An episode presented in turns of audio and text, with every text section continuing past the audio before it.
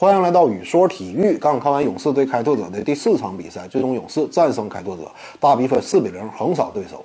今天这场球呢，可讲的不多，因为两者呀一开场不到五分钟左右，分差就来到了二十分。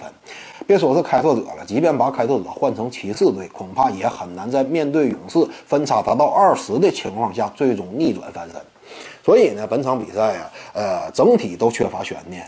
开拓者这边呢，在努尔基奇能够上场的情况下，选择不让他上场，就基本上已经宣告放弃本赛季了。毕竟努尔基奇上场之后啊，能够让进攻端打得更加立体，让内线也拥有一个进攻支点，这样呢，也能够降低开拓者双枪在外线面到面对的防守压力。但是呢，努尔基奇没有上场，顶替上来这个莱昂纳德呢，在进攻一端呢，因为脚步缓慢，就使得他顺下没有实质性的威胁，对方甚至可以先放他跑两步，再赶过去协防都来得及。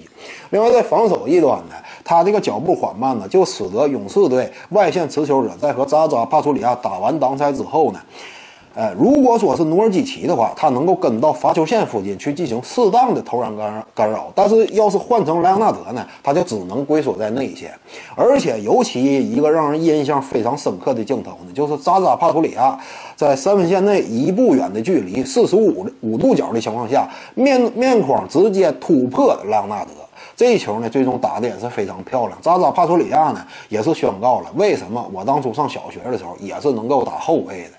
呃，可见呢，这个莱昂纳德这种脚步缓慢能力的不足，面对勇士是尤其吃亏的。尤其他那一手比较拿得出手的这个，呃，空间型的投射能力，在面对勇士无限换防的这样一种这个这这个防守能力的情况下，也是很难得到实质性的有效出手机会。所以本场比赛呢，没有太多太大悬念，勇士队轻松利落的拿下了这场胜利。这场比赛结束之后呢，对于勇士来说呀，就要做准备迎接下一轮的对手目前来看呢，爵士和勇士打成二比二平，但当下这种情况我们清楚，就是快船队缺少了格里芬，所以在面对爵士的时候呢，两者之间实力对比啊，可以说这一轮里确实是一波三折的。一开始戈伯特受伤，就使得呢爵士队面对快船非常具有劣势，但是后来呢，快船队这边风水轮流转。呃，格里芬又受伤，这下这整个局面又开始逆转了。我比较期待呢，就是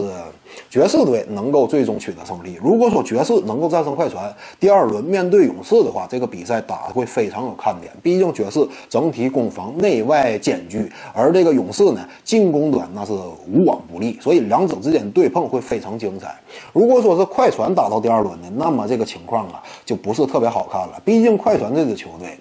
他在面对勇士的时候啊，通过实际的比赛，我们已经能够得到佐证了，就是面对勇士确实是不成家，根本打不过的。快船队外线的防守者呢，你像保罗和这个 J.J. 雷迪克，他俩一个个矮，一个手短，面对勇士的水花兄弟的时候，毫无防守优势可言。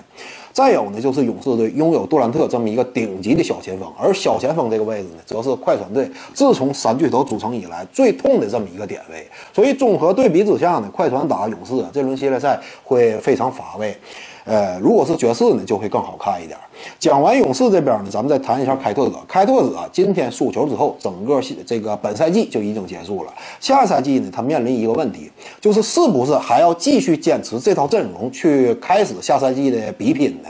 我们知道啊，开拓者自从经历了这个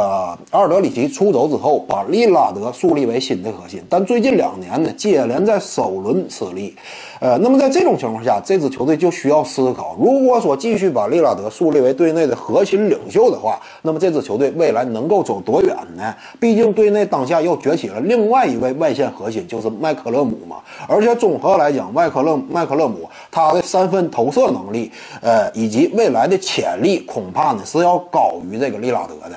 那么这会儿就需要做一个决定，毕竟这两位双枪组合呀，进攻一端确实很强悍，但是呢，在防守一端问题也非常明显。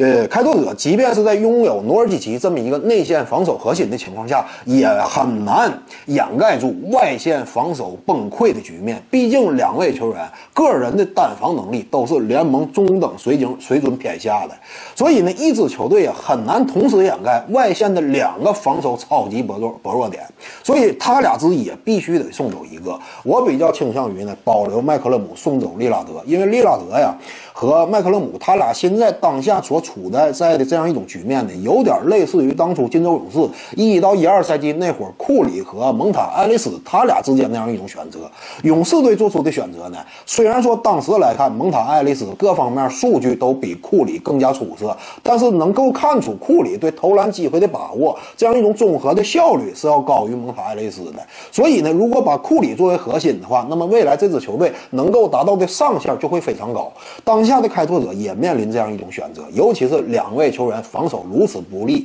这样一种情况下呢，最好是送走其中之一，然后换来一个比较出色的侧翼三 D 球员，再加上几个选秀权，这就非常完满了。我相信利拉德他是拥有这样一种交易价值的，这对于开拓者未来的发展来说，应该是一种积极有效的做法。呃，当然。这个经过交易之后呢，这支球队还要重新确立进攻体系，不能是外线双强继续这么毫无顾忌的浪投了，应该是内外结合这样一种立体的打法，这才是更加有效，是一支季后赛球球队应该拥有的进攻体系。本期呢就跟您各位聊这儿，如果你喜欢本视频呢，点击屏幕右下角订阅，咱们下期再见。